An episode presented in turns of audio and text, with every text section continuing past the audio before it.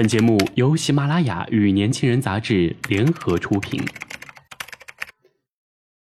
年轻是一次最有收获的阅读，我们的态度不在成功学的书单里。年轻人，年轻人 FM，让你杀死那个无聊的自己。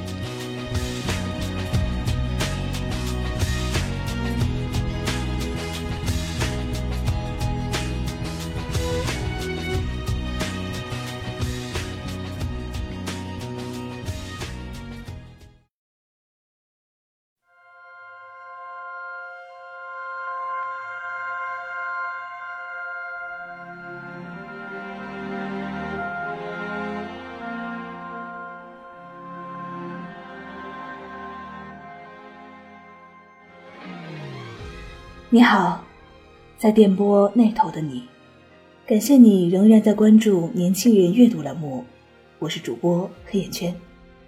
今天我要跟大家分享的文章是：能把每一个今天过好的人，明天也坏不到哪里去。在听到还有哀鸣的时候，浮沉在浪花之间。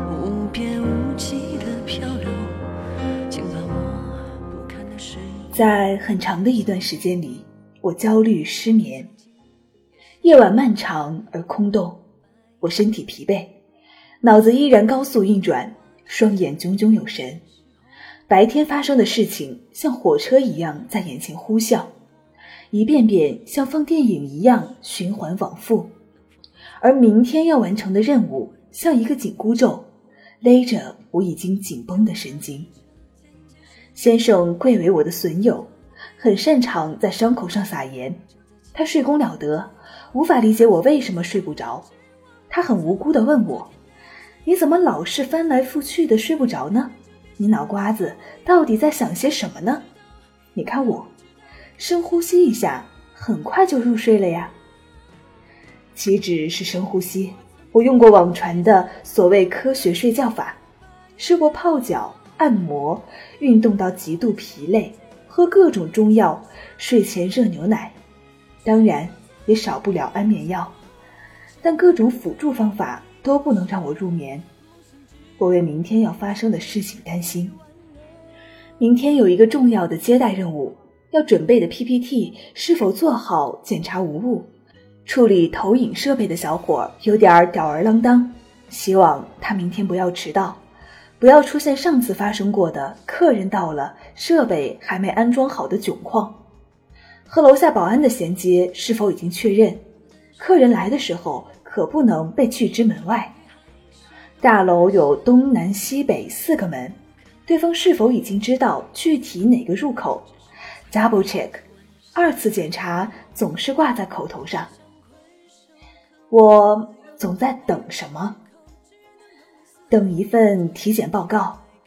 前两天去体检，总担心头痛的原因是脑袋里长了一个什么东西。体检结果会是怎么样呢？等一份成绩证明。刚参加的考试，排名会在什么位置？能不能通过及格线？已经做完的那道题目和考友对了答案，信息完全不同。到底是他对还是我对呢？那个判断题我本来打的是对勾，后来又改成错了，真是不应该呀！等一个结果，等一个消息，等一个人，等一个事情结束，等另外一件事情开始。我的心情始终游离在离现在很远的一个地方。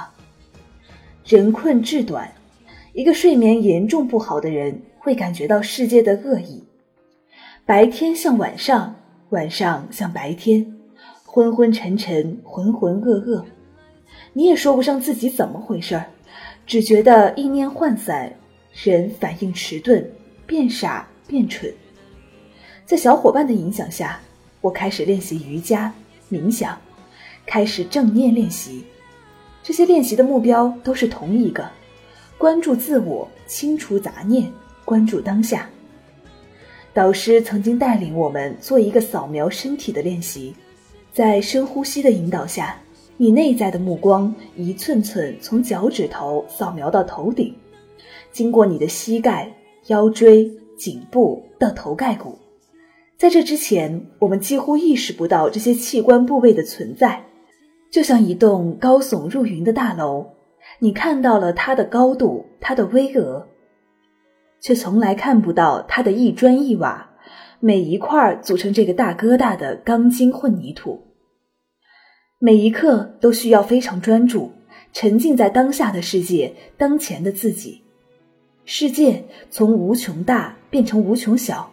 小到只剩下眼前的自己，窄窄的空间。在这一刻，其他的都不重要，重要的是我，今天，现在，当下，眼前。小时候，父母总是教导一心不能二用，但世事忙乱，想要的东西很多，总以为自己有最强大脑，可以身兼数职，做斜杠青年，跨界经营学习。把手头的纷纷扰扰玩得团团转，吃饭的时候看手机，看电视的时候打电话，和一个人在一起的时候，心里想着另外一个人，在大城市想着小地方的舒适安逸，在小城市又向往大都市的自由精彩。好孩子、好配偶是别人家的，好风景是别的地方的，好生活也是别人的。这样的在别处，生活指数好不上去，婚姻质量也提高不了。在国内的想着卖房移民去看国外的蓝天白云，在国外的想着蓝天白云又不能当饭吃，还是回国才能快速发展。在体制内的想着离开体制获得自由，体制外的厌倦了漂泊，又希望得到稳定的庇护和温暖。已婚的羡慕单身男女的自由自在，单身的又盼望有缘人来解救。这山看着那山高，患得患失，总觉得自己已经做出的选择不够好。我们所谓想要的生活，都是别人在过着的。在想象中，彼岸有一把万能钥匙，能解决当前所有的麻烦，搞定所有的问题，也能治愈所有的伤痛。但我们忘了，彼岸不过是别人的此岸，此岸也是别人的彼岸。家里有很多旧纸箱，每次有了看起来还不错的外包装月饼盒子、饼干桶、饮料瓶子，老妈总是想留下来。大的纸箱也放在阳台上存着囤着，说哪天家里搬家可能需要。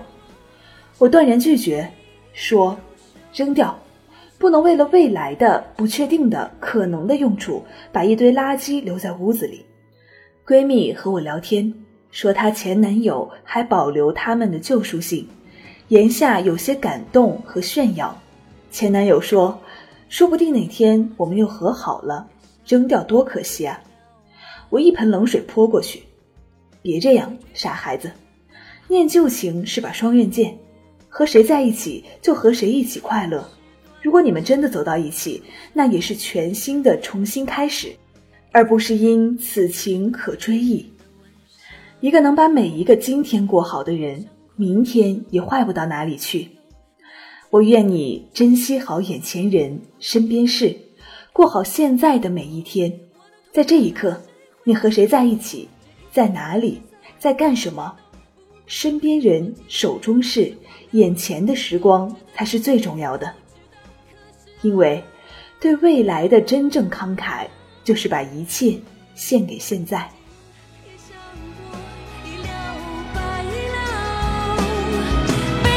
铁石心肠无药可救我一直都在哭泣没有开心的时候只是因为孤独的心渴望拥有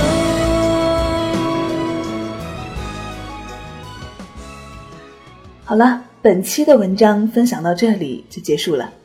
如果您听完有什么感悟的话可以在评论区与我们多多的互动。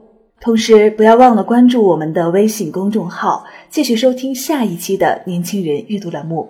我是主播黑眼圈，我们下期再见。